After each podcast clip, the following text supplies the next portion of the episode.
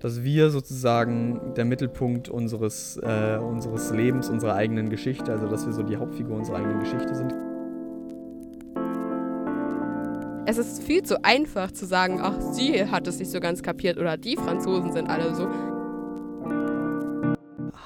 Hallo und herzlich willkommen zurück zu eurem Lieblingspodcast. Ähm, mal wieder nicht aus unserer schönen Wohnküche, ähm, sondern ich liege in meinem Bett ähm, und bin über das Telefon verbunden mit der lieben Elea. Halli, hallo. Die genau. immer noch im Urlaub ist, aber es gab einen Location-Wechsel ähm, im Vergleich zu, zu letzter Woche. Ja, genau. Also erstmal, der Berki ist ähm, heute Stimmt. diese Woche auch nicht dabei. Der ähm, ist in Bodrum, wenn ich das irgendwie richtig ausspreche, in der Türkei. Hat da, glaube ich, hoffentlich eine sehr gute Zeit. Liebe Grüße an dich, falls du unsere Folge auch selber vielleicht hörst. Ähm, genau, und ich bin, ich war letzte Woche ja noch in Italien und jetzt bin ich äh, nicht weit von Italien, aber tatsächlich auf französischem Territorialgebiet auf Korsika und sitze hier gerade in meinem Auto, oder was heißt in meinem Auto? Im Auto neben meinem Zelt und der Hängematte ähm, direkt am Strand und sende sehr schöne Grüße nach Mannheim. Hat Spaß. Ähm, Als Auslands. Ich fühle mich gerade wie so eine, wie so eine, ähm, diese Auslandskorrespondenten, die dann irgendwo so von irgendwo anders berichten und irgendwie so richtig improvisiert. Ich habe auch kein Internet, sondern wir telefonieren, Justus und ich. Sollte, glaube ich, besser funktionieren als letzte Woche. Ähm, aber es fühlt sich sehr, äh, keine Ahnung, wie sagt man, Offroad, so Wildlife-mäßig an. ja. Einfach aus du? dem, aus dem Auto die neueste Folge. Genau. Du musst eigentlich mal, du musst eigentlich mal ein Video oder so ein Foto oder sowas vom Setup machen. Ähm, ja, das kann ich gerne machen. Das könnt ihr euch dann auf Insta mal anschauen. Ja. Ähm, der Unterschied zwischen. Aber wie ist es, wie ist es bei dir? Ist es sommerlich in Mannheim? Es geht. Es ist ein bisschen, ähm, ist ein bisschen wolkig, aber vom Wetter her ist eigentlich ganz gut. Okay. Ja, ja nice. Ist doch auch schön. Ja, genau. Alter, und habt ihr, habt ihr am Strand dann in der Hängematte oder im Zelt oder wie habt ihr gepennt? Also wir haben jetzt diese Nacht im Zelt geschlafen, wobei, ähm, also ich bin mit meinem, mit dem Philipp, meinem Freund unterwegs und der hat äh, ziemlich gelitten, weswegen wir jetzt entschieden haben, dass wir die nächsten Nächte ähm, auf die Hängematten umsteigen, weil wir jetzt nicht so das Premium-Zelt mit dabei haben und da ist die Lüftung nicht so geil. Ähm, da war es ein bisschen stickig drin, deswegen versuchen wir jetzt die nächsten Nächte auf die Hängematte umzusteigen. Genau. Weil's, also war es einfach zu warm oder was? Ja, voll.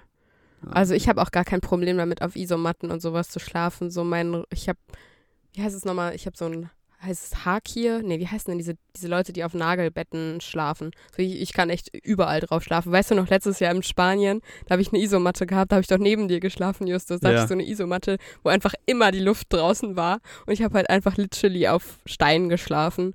Und ich hatte gar kein Problem damit. Da bin ich halt früh aufgestanden morgens, weil es dann doch irgendwie irgendwann dann da, da ist es halt nicht so, dass du halt wie zu Hause in deinem warmen Bettchen liegen bleibst, sondern du stehst dann halt einfach morgens auf, weil das Bett halt jetzt nicht der geilste Ort ist. Ähm, und es hat ja auch irgendwie praktische Seiten. ja.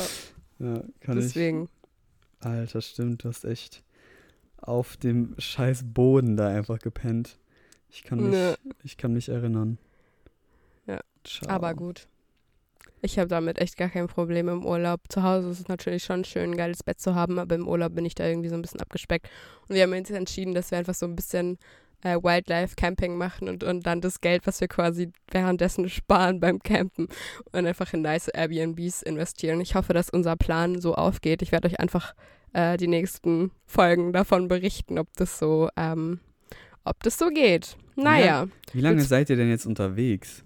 Ich habe gar keinen Überblick. Ähm, ja, ich habe auch keinen Überblick, weil es nicht so richtig geplant ist. Ich glaube, wir sind jetzt zwei Wochen hier und danach ähm, bin ich noch mit Cara, meiner besten Freundin, noch ein bisschen unterwegs und danach noch ein bisschen in der Toskana. Also ich glaube so, was ist heute überhaupt für ein Tag? Keine Ahnung. Äh, 27. Juli ist heute. Einfach um mal transparent zu sein.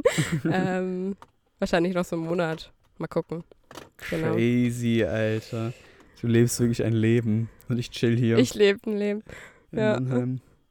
Ja, ich habe richtig passives Einkommen, weil ich äh, die Wohnung ja äh, äh vermietet habe und von dem Geld äh, kann ich jedenfalls von dem Bruchteil davon ähm, mir jetzt hier so dieses. Das ist halt so smart. Lass jetzt einfach mal jeden Sommer die Wohnung für, einen, für ein, zwei Monate untervermieten und von dem Geld Urlaub machen. Ja, ja.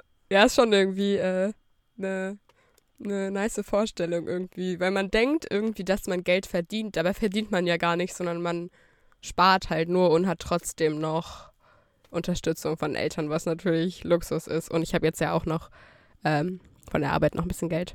Genau, jo. ja. Ähm, Gibt es bei dir irgendwas Neues, was du noch berichten möchtest? Eigentlich nicht. Mein Leben ist relativ, äh, keine Ahnung, ich chill halt hier. Ich kann mich nicht wirklich viel bewegen. Immer noch, Surprise. Okay. Ähm, oh, das heute Nacht war assi. Ich hatte einfach einen Traum. Ich konnte wieder laufen aber jetzt nicht so normal. Oh. Also es wäre schlimm, also es wäre gar nicht schlimm gewesen, wär, hätte ich einfach so ohne, ohne Schiene oder sowas, als wäre nichts gewesen, wäre ich einfach rumgelaufen. Sondern ich hatte yeah. die Schiene am Fuß, aber brauchte keine Krücken und konnte mit der Schiene einfach laufen. Ah, und das geil. hat, so, das hat nochmal so ein, so, ein, so ein Brett vor den Kopf gehalten, so, mhm. Bitch, du kannst nicht laufen.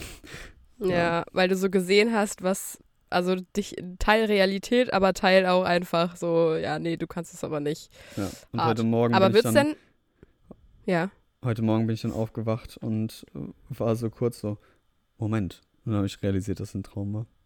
Naja. Hm, bitter. Und hab dann Aber wirst du dann irgendwann mit deiner Schiene laufen können? Oder musst du jetzt Krücken bis zur nächsten muss, OP haben? Ich muss Krücken, jetzt sechs Wochen Krücken und Schiene und danach, soweit, soweit ich weiß, kann ich einfach dann ohne Schiene laufen. Okay. Weil ich ja manchmal das Gefühl, dass es dann so heißt, ja, jetzt sechs Wochen, Wochen Krücke, aber nach drei Wochen lernt man eigentlich auch ohne die Krücken zu laufen und ohne das krass zu belasten. Ähm, das wird aber bei dir nicht so sein, denkst du? Nee, wahrscheinlich nicht, weil, ähm, weil das ja wirklich im Mittelfuß ist und egal wie ich laufe, ist okay. da immer ein bisschen Belastung drauf. Ähm, ja, okay, ciao. Und dann ähm, ja, muss ich das, muss ich die Krücken wahrscheinlich die kompletten sechs Wochen, bis es halt geheilt ist. Ähm, hm. Und dann halt langsam abbauen wahrscheinlich und dann erstmal ein paar Tage mit, mit, dem, mit der Schiene noch laufen und dann irgendwann ohne. Okay. Eieieiei. Crazy, crazy. Naja.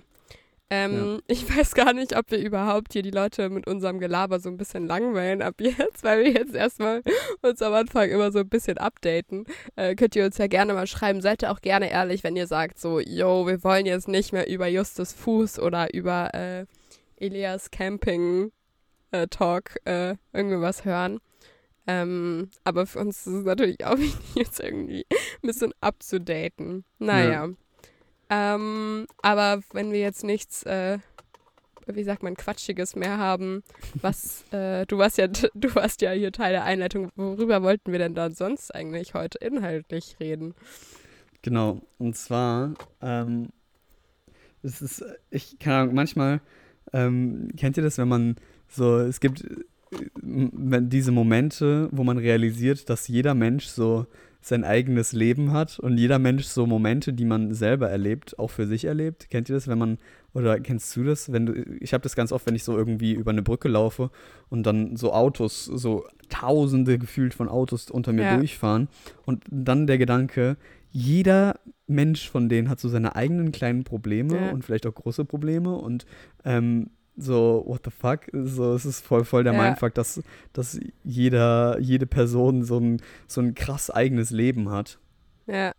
Es klingt also, richtig banal, aber ich weiß ganz genau, was du meinst, dieser, diesen Moment. Ich hatte das tatsächlich gestern, weil wir hier in der Nähe auf so einer Burg oben waren und von der Burg konnte man runter auf den Strand blicken.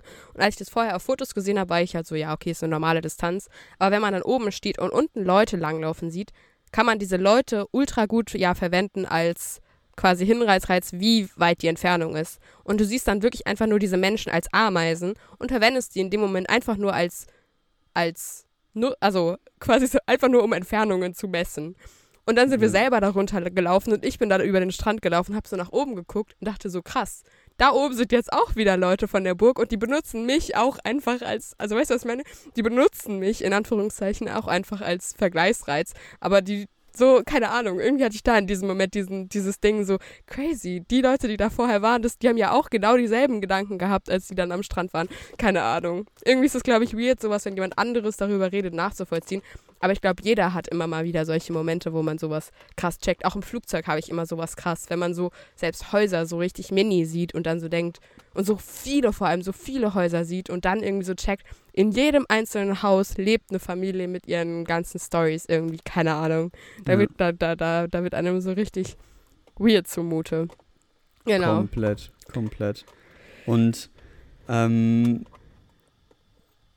da ist, ähm, da gibt es ein, ein, ein ganz interessantes äh, Konstrukt ähm, in der Psychologie, das nennt sich der, der fundamentale Attributionsfehler.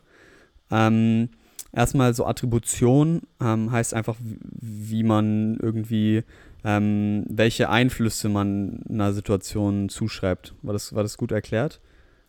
Ja, genau. Also wenn du ähm, ein, wenn man eine Situation sieht und quasi ähm, bewerten muss, was sind jetzt die Ursachen für die Situation, dann bedeutet Attribution, man schreibt jetzt quasi die Ursache entweder darauf, also man sieht zum Beispiel Leute rennen über, keine Ahnung, über, über eine Straße und dann überlegt man, ist es jetzt, weil es regnet und die nass werden könnten, dann attribuiere ich es quasi aufs Wetter. Wenn die jetzt, keine Ahnung, wenn da Autos dran vorbeifahren, dann denke ich, ja, vielleicht hatten die Angst vor den Autos, dann attribuiere ich es aufs Auto. Also quasi so eine Ursachenzuschreibung im Endeffekt, oder? Ja, genau, das war wesentlich besser erklärt. Ähm, ja, und da, der, der fundamentale Attributionsfehler ähm, sagt einfach nur, dass man die, dass man, wenn man andere Personen sieht, ähm, dann neigt man dazu, den Einfluss von eben so persönlichen Faktoren ähm, auf, die, auf das Verhalten von denen zu überschätzen und mhm. den Einfluss von äußeren, also so Umweltfaktoren, jetzt in Elias Beispiel eben, weil ein Auto kommt oder so, ähm, zu unterschätzen. Ja, ja.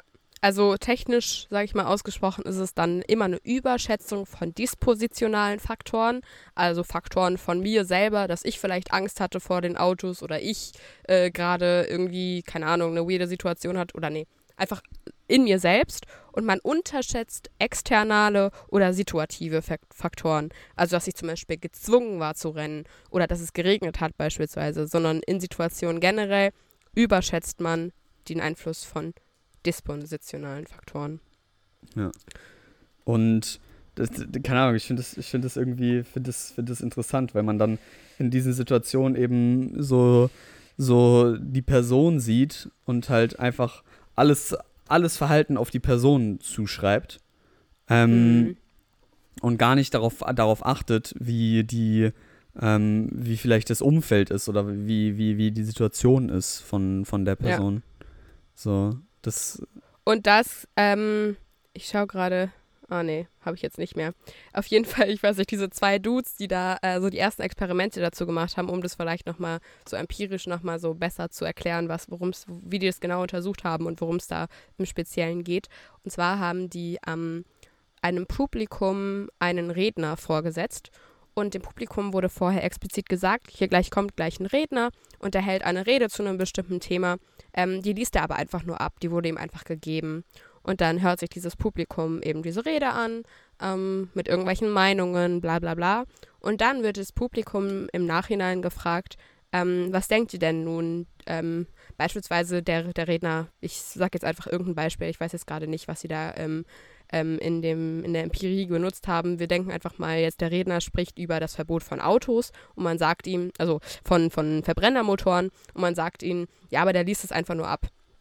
Und dann fragt man das Publikum im Nachhinein, was denkt ihr denn jetzt nun? Äh, was hält dieser Redner von Verbrennermotoren? Und da ist es eben so, dass das Publikum vermehrt ähm, in dieser Empirie dann davon, äh, davon ausgeht, dass, der, dass die Meinung, die, die der Redner vorgetragen hat, wirklich dem entspricht, was diese Person denkt. Das heißt, man attribuiert ähm, das, was er gesagt hat, auf die Person und eben nicht auf externe Faktoren, wie in diesem Beispiel jetzt ist einfach diese Person, dass, dass dieser Redner dazu gezwungen wurde oder darum gebeten wurde, diese Rede zu halten. Ähm, obwohl man eben weiß, dass es externe Faktoren gab, wie eben, dass er, dass dieser Redner darum gebeten wurde, ähm, neigt das Publikum in dem Moment dazu, ähm, das, was gesagt wurde, auf die Person zu attribuieren. Ja. Also das ist so das klassische Beispiel. Keine Ahnung, was jetzt da der wirkliche Inhalt davon war. Das ist so, das ist so crazy. Also so, wenn man sich das so anhört, denkt man so, hey, what the fuck, wie dumm sind, waren die Leute? Ja, ja. Also, äh, denen wird doch gesagt, dass er eigentlich als neutrale Person da ankommt und das, äh, und das einfach nur vorlesen soll. Wie kann ich jetzt, ja. wie könnte, also wenn man es logisch angeht, wie kann man ähm, da jetzt Rückschlüsse auf die, auf die Meinung von der Person ziehen, wenn die einfach nur irgendwas vorliest? Ja. Aber. Und ich glaube, da kann man sich, wenn man sich selbst beobachtet, kann man das bei sich selbst so oft beobachten, dass wenn man irgendwie Personen miteinander interagieren lässt, ähm, das voll auf die Person, ähm, voll oft irgendwie, wenn jemand was Dummes sagt oder so, auf die Person bezieht und nicht, dass die Person vielleicht einfach gerade aufgeregt war, weil irgendwie was Weirdes vorher passiert ist oder danach passiert ist, ähm, sondern eben so auf, auf entweder die Art von Personengruppe oder die Person selbst. Ähm, ja, ganz schön blöd, wie wir da manchmal sind. ja, und das ist, das ist auch tatsächlich interessant, dass, dass ähm, das spielt, wenn wir jetzt ein bisschen zu, was die, was die Folgen davon sind. Eine große Folge davon ist, dass das eben mega zu so Dingen wie Stereotypisierung und sowas auch beitragen mhm. kann. Das heißt, dass wenn du eben eine, irgendwie eine Person einer bestimmten Minorität siehst und die ein Verhalten ähm, eben ausübt, was typisch für diese, laut dem Stereotyp typisch für die, für diese Minorität ist, ähm, dann attribuierst du das halt komplett auf die Person und dein, dein Stereotyp verstärkt sich einfach nur, anstatt darüber irgendwie nachzudenken, was die situationalen irgendwie Einflüsse sind oder sowas. Ja, voll, voll. Und evolutionär kann man da schon irgendwie denken, dass das ja also wenn man solche Effekte äh, hat und wo wir dann ja auch irgendwie quasi dumm sind, wie bei sowas wie Stereotype und jetzt im speziellen fundamentale Attributionsfehler, kann man immer sagen, oh Mann, warum sind wir denn so dumm? Aber sowas hat ja meistens irgendeine Ursache. Und ähm, bei dem Thema kann man jetzt halt denken, früher, ähm, wo wirklich einfach Gruppen ähm, eine viel größere Bedeutung hatten, weil einfach die einzelne Person in so richtig roughen Zeiten einfach nicht überleben konnte. Da war es sinnvoll, nicht die Person im Speziellen zu sehen oder es außenrum zu sehen, sondern immer die Person als eine Gruppeneinheit quasi zu sehen und darauf bestimmte Sachen zu attribuieren. Ähm, das heißt, wir sind da nicht, wie wir jetzt denken, einfach nur dumm, sondern es hat ja irgendwie auch einen bestimmten Grund, dass, dass man es so denkt, oder? Jedenfalls ja, ist das komplett. so, was ich dachte. Komplett. Das ist auch das, was ich so, so ein Main-Thing, man hat ja öfter so, so, so Schlüsselmomente, wo man so, so irgendwas komplett, so, was man bisher im Leben gedacht hat, überdenkt und irgendwie, ähm, irgendwie da eine neue Meinung formt. Und das war voll so bei, bei so Sachen wie Stereotypen und sowas, wo ich bis zu meinem Studium immer der Meinung war, ach scheiße, scheiß Stereotype, Kacke, müssen wir irgendwie, müssen wir bekämpfen und so. Und das stimmt auch, aber ähm, trotzdem sind Stereotype und ähm, so Sachen wie generell Heuristiken, also Vereinfachungen von unserem Leben, die natürlich immer mit Fehlern einhergehen, aber die sind so sinnvoll und so gut, ich glaube, das ja. hatten wir auch schon mal das Thema, ähm, weil das eben einfach das Leben einfacher macht, weil unser, unser Kopf eben begrenzt ist und irgendwie Informationen bündeln muss. Und ähm, damit das nicht immer jedes einzelne bisschen irgendwie analysieren muss, Deswegen ja, steckt man dann halt Personen voll. einfach in eine Schublade und antizipiert irgendwie Verhalten von denen, was typisch für die Personengruppe ist. So. Aber das ist ja in der Psychologie generell auch so. Ich finde, Stereotyp ist so dieses ähm, krasseste ähm, das krasseste Beispiel dafür. Aber ich hatte das auch so oft, so dieses, ähm, dass man vorher sich als Mensch irgendwie immer so dumm gefühlt hat, wenn es sowas wie optische Täuschungen oder bei solchen Sachen ist man immer so, oh Mensch, sind wir blöd, dass wir da nicht, oder dass wir, dass wir da manchmal ähm, die Ente sehen und manchmal, weißt du, dieses klassische Beispiel mhm. äh, bei optischen Täuschungen. Aber so, ich finde es so interessant, sich darüber Gedanken zu machen, warum es so ist und dann zu überlegen, okay, wie, in welchen Situationen macht es Sinn und wie können wir das aber auch in Situationen, wo es nicht so ist, umgehen. Gibt es da Strategien bei diesem Attributionsfehler, wo man sagen kann, ist es da zum Beispiel sinnvoll, ja, einfach, oder muss man einfach ein bisschen mehr Gedankenleistung erbringen oder gibt es da irgendwie andere ähm, Möglichkeiten oder sowas irgendwie krass abzuwägen? Ich weiß es gar nicht. Ich weiß es auch nicht tatsächlich. Also, was mir spontan in den Kopf kommt, ähm, ist erstmal natürlich wieder von dem Effekt zu wissen. So, das mhm. ist ja voll oft so, dass, dass es reicht, von dem, von dem Effekt zu wissen, ähm, mhm. um da halt ein bisschen entgegenzuwirken. Das heißt, wenn man, wenn man weiß, dass es das gibt, dann irgendwie und dann ist man in so einer Situation und ist dann so, na okay, ähm, vielleicht äh, läuft die Person, rennt die Person jetzt nicht über die Straße, weil sie einfach weird ist, sondern weil sie irgendwie eine Bahn bekommen muss oder sonst was. Ähm, Ja, Jetzt banales Beispiel. Aber keine Ahnung, ich weiß nicht, ob das auch so, ob das funktioniert, weil in so Situationen ist es ja meistens gar nicht mal so, ähm, macht man das ja gar nicht so bewusst, sag ich mal, dass man Ja. so aktiv darüber nachdenkt, sondern es ist eher so was Unterbewusstes, was durchkommt, oder? Ja, voll, voll. Ich denke aber schon, ich weiß nicht, ob das jetzt äh, empirisch wirklich so gezeigt werden kann, dass es bei sowas sicherlich auch interpersonelle Unterschiede gibt, oder? Also, dass verschiedene Personen da unterschiedlich, ähm, also ich meine, das kennt man ja bei Stereotypen, oder dass einfach manche Leute eher dazu tendieren und eher eben vereinfachen. Und dasselbe ist bestimmt auch beim fundamentalen Attributionsfehler, dass eben manche Leute explizit. Oh. Mann, der Philipp, mein Freund, steht irgendwie die ganze Zeit daneben und guckt mir zu und will hier zuhören. Geh doch einfach ins Meer. Okay, viel Spaß. Bis später. Geh doch einfach ins Meer. Komm, geh einfach ins Meer. Ja. Ähm, ich hoffe, ihr habt jetzt nicht die Autotür zu oft gehört. Ähm, so ist es eben jetzt alles ein bisschen semi-professionell, aber wir hoffen, dass wir euch trotzdem noch äh, den gewohnten Content äh, bieten können. Ähm, ich dachte auch nicht, dass wir das jetzt im Sommer äh, so krass durchziehen, um kurz mal ähm, abzuschweifen. Genau. Bin gespannt, in welchem Setup Berkan uns nächste Woche erwartet. In, Stimmt, ja. Ich weiß nicht, wo er dann ist. Ich weiß es keine auch Ahnung. nicht. Gerade ist er Party machen. Party hart. Party machen. Er hat mir gestern so eine, er er hat mir gestern so eine SMS geschickt, so sorry, weil ich ihn irgendwas gefragt habe und er meinte so sorry, ich habe hier, ähm, ich habe irgendwie kein Internet und nur ganz selten gibt mir irgendjemand einen Hotspot und so. Also der lebt sein Leben. Geil.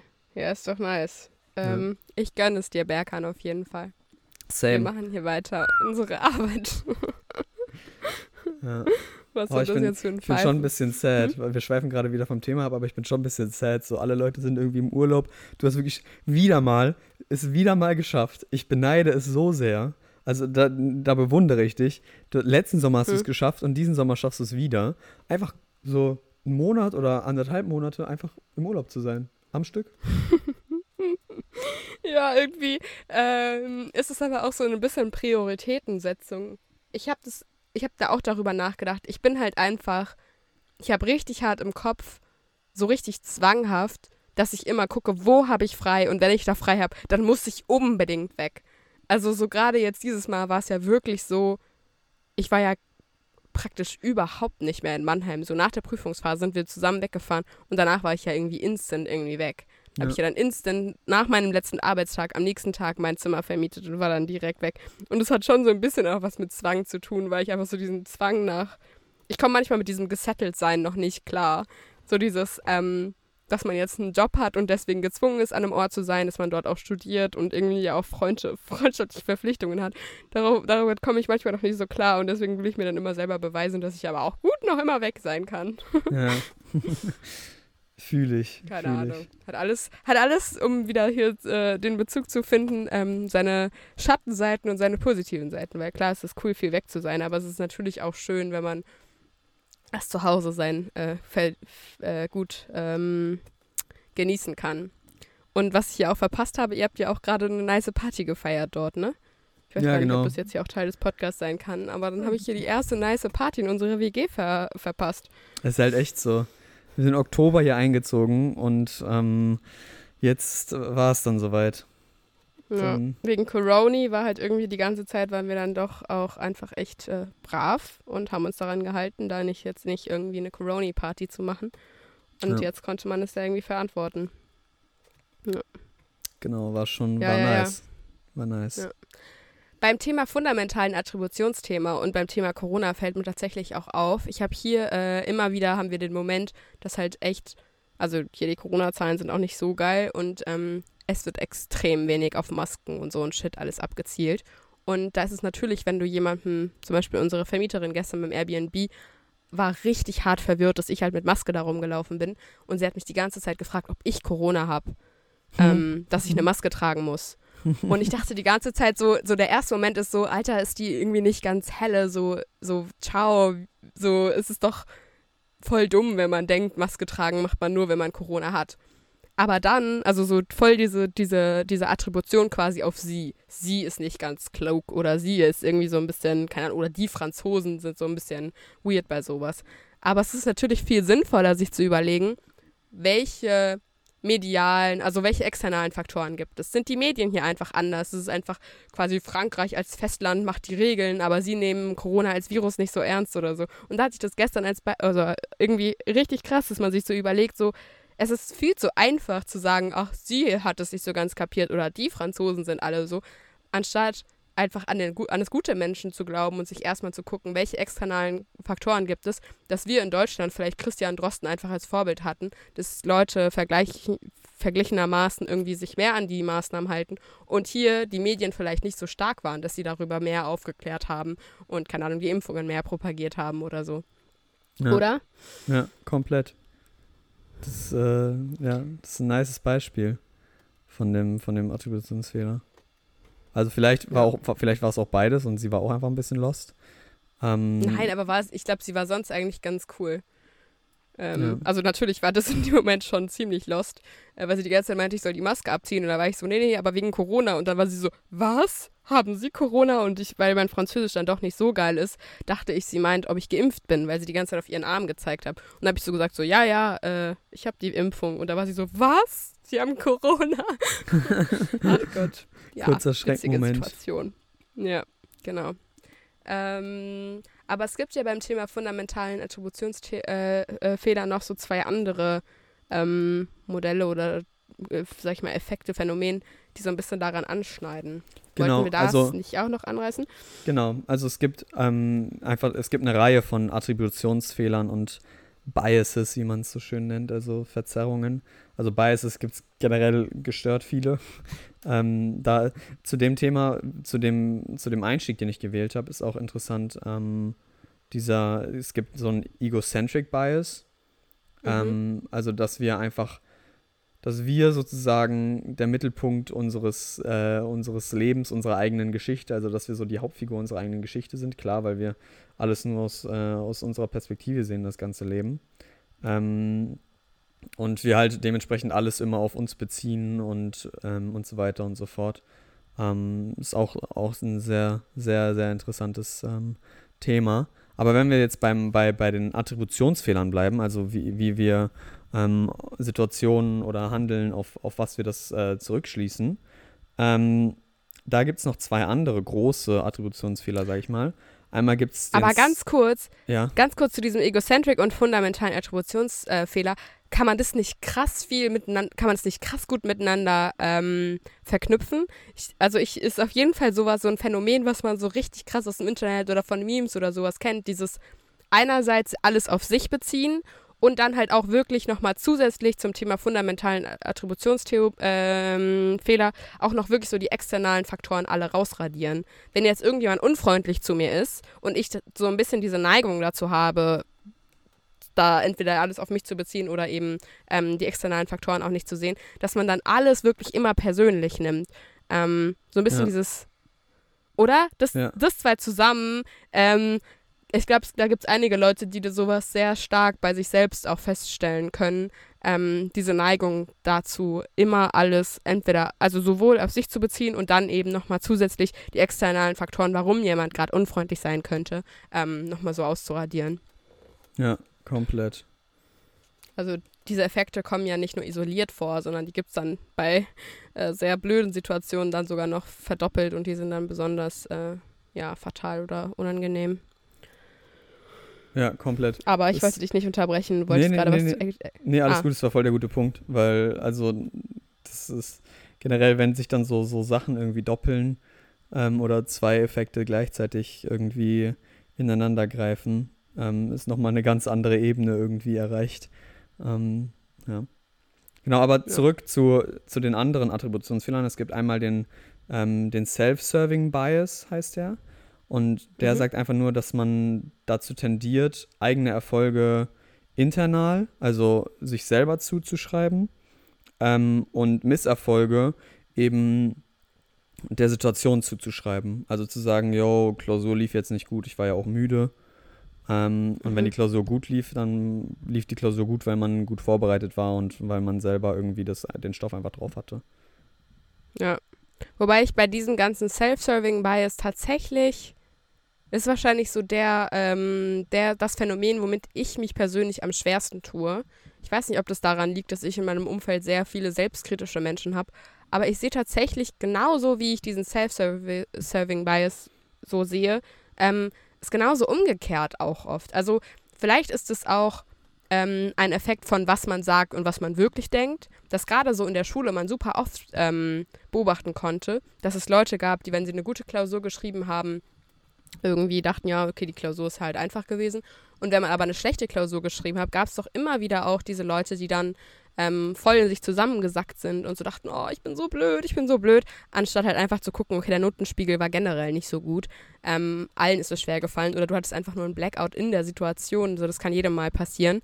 Ähm, weißt du, was ich meine? Ja, ja. Oder, oder ist es nur es bei mir eine Verzerrung, dass diese Leute einem als Musterbeispiel einfallen, aber so der große Rest sonst verfällt diesem Self-Serving-Bias. Wahrscheinlich, ja. wahrscheinlich fallen die einem leichter ein, weil die, weil die natürlich auch Aufmerksamkeit auf sich ziehen. So, weil es mhm. irgendwie ein bisschen, ja, keine Ahnung, zieht ja schon Aufmerksamkeit auf sich, wenn da jemand ähm, heulend äh, nach der Klausur irgendwie an seinem Platz sitzt, wenn er eine schlechte Note bekommen hat und dann sein ganzes Leben hinterfragt. Ähm, mhm. Aber andererseits ist es ja auch nicht so, dass es das nur in diese eine Richtung gibt, sondern es gibt es ja auch noch in, ähm, in die andere Richtung. Und das geht dann in Richtung erlernte Hilflosigkeit so ein bisschen. Ähm, mm. Und ist dann, sind dann erste Anzeichen für, für, eben, für eben Depressionen, wenn es jetzt mal in, in, in, den klinischen Bereich geht. Ähm, mm. bei, bei, bei depressiven Menschen oder Menschen, die zu Depressionen neigen, ist es oft so, dass eigene Erfolge eben external und instabil ähm, attribuiert werden. Das heißt, dass sie sagen, yo, ich ähm, so, dass äh, ich habe jetzt hier irgendwie was gerissen, aber das lag nur daran, oder jetzt in der Klausur, es lag nur daran, die Klausur war halt arsch einfach und es wird auch nicht wieder vorkommen. Und bei Misserfolgen, mhm. die werden dann internal attribuiert. Das heißt, dass man sagt, yo, das ähm, habe ich verkackt, weil ich äh, schlecht bin. Ähm, und weil ich, äh, weil ich eh nichts kann und so weiter und so fort. Ähm, und wenn das, das heißt, ja. wenn das, wenn es nee, das, nee. wenn das irgendwie konstant auftritt, ähm, dann ist es ein ein Anzeichen für eben für depressive Züge.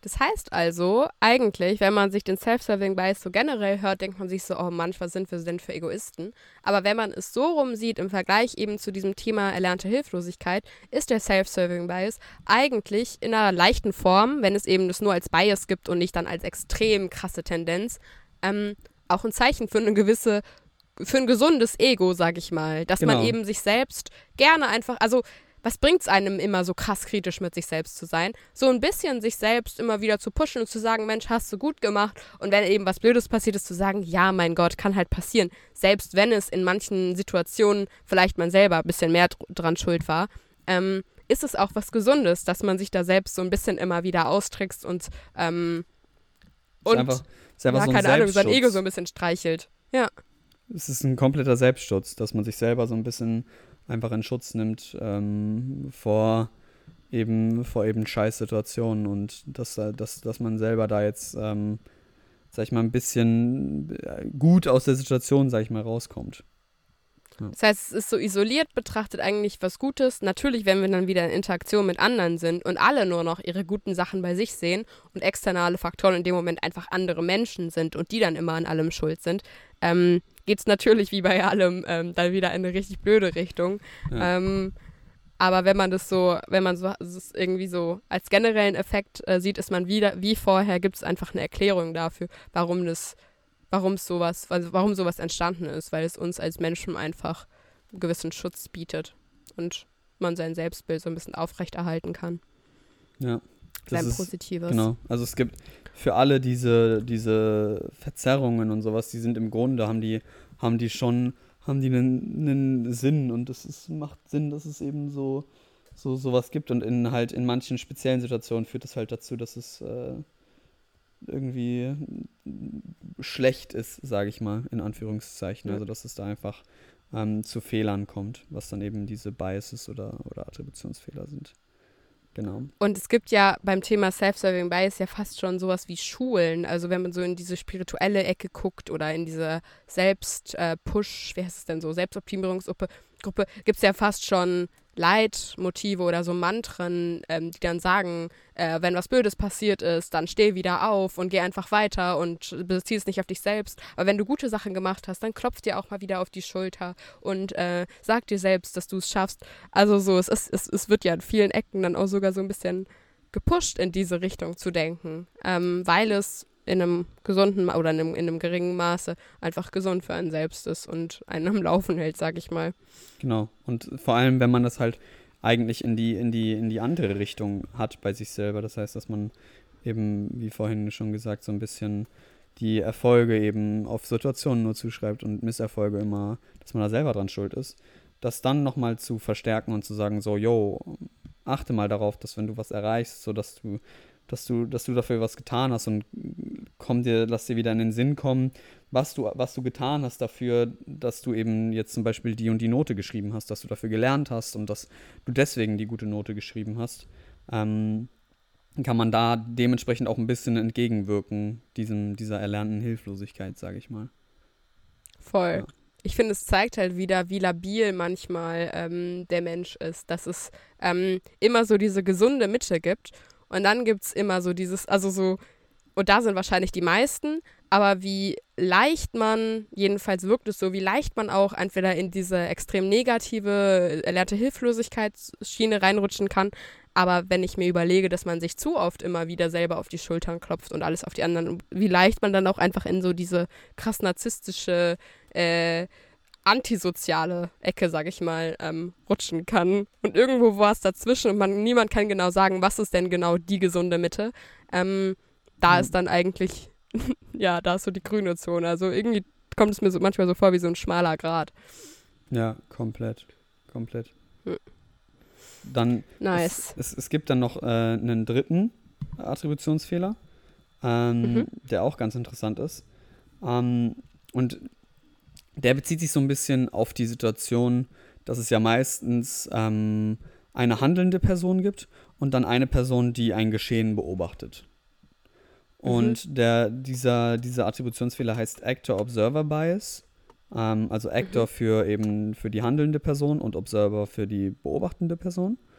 Und ja. es ist so, dass die, ähm, dass die handelnde Person eben Verhalten immer oder vermehrt auf die Situation attribuiert. Das heißt, dass sie sagt, dass die Situation eben verantwortlich ist für das Verhalten. Und die beobachtende Person genau andersrum, ähm, dass eben das Verhalten der handelnden Person, ähm, dass die Gründe dafür in der Person liegen. Also dass da mhm. greift eben dieser fundamentale Attributionsfehler.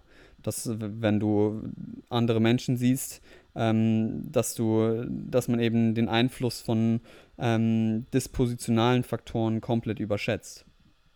Mhm. Und da wurden doch auch Untersuchungen gemacht, wo Leute entweder eben selbst in der handelnden Person waren oder sich dann im Nachhinein das Video von sich selbst äh, handelnd anschauen mussten, oder? Verwechsel ich da was? Genau, das, ähm, da, da, da gab es äh, eine interessante Studie dazu. Ähm, da haben erstmal in, in, in einem ersten Durchgang gab es zwei, zwei Personen, ähm, die beide halt irgendwie was gemacht haben.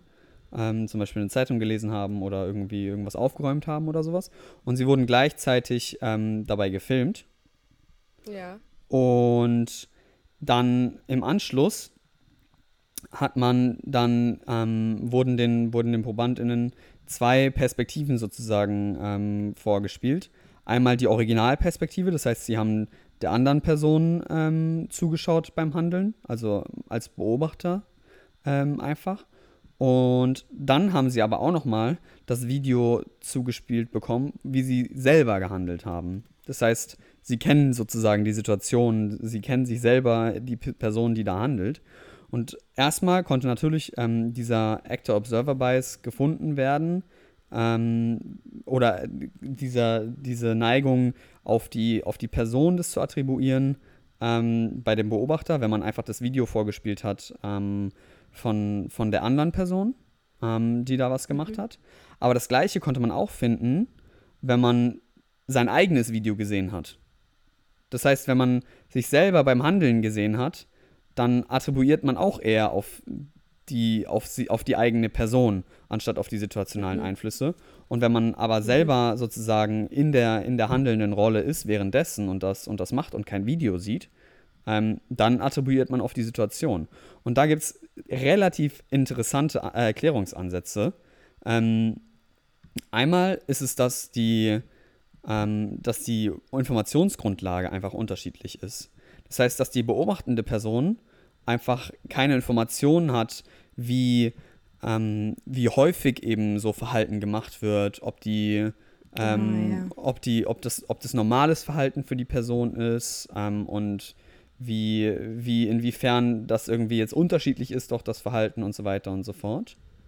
Und Mhm. ein interessantes, ähm, was, was ich, was ich eine eine interessante Erklärung finde, ist, dass eben die Perspektive eine ganz große Rolle spielt, beziehungsweise die Wahrnehmungsfokussierung. Das heißt, ähm, dass du, wenn du die handelnde Person siehst, was siehst du denn dann? Stell dir mal vor, du machst irgendwas. Du siehst ja nicht dich selber, wie du handelst, so dieser, dieser Effekt, dass man sich so von oben irgendwie sieht, sondern du siehst nur die Situation um dich rum.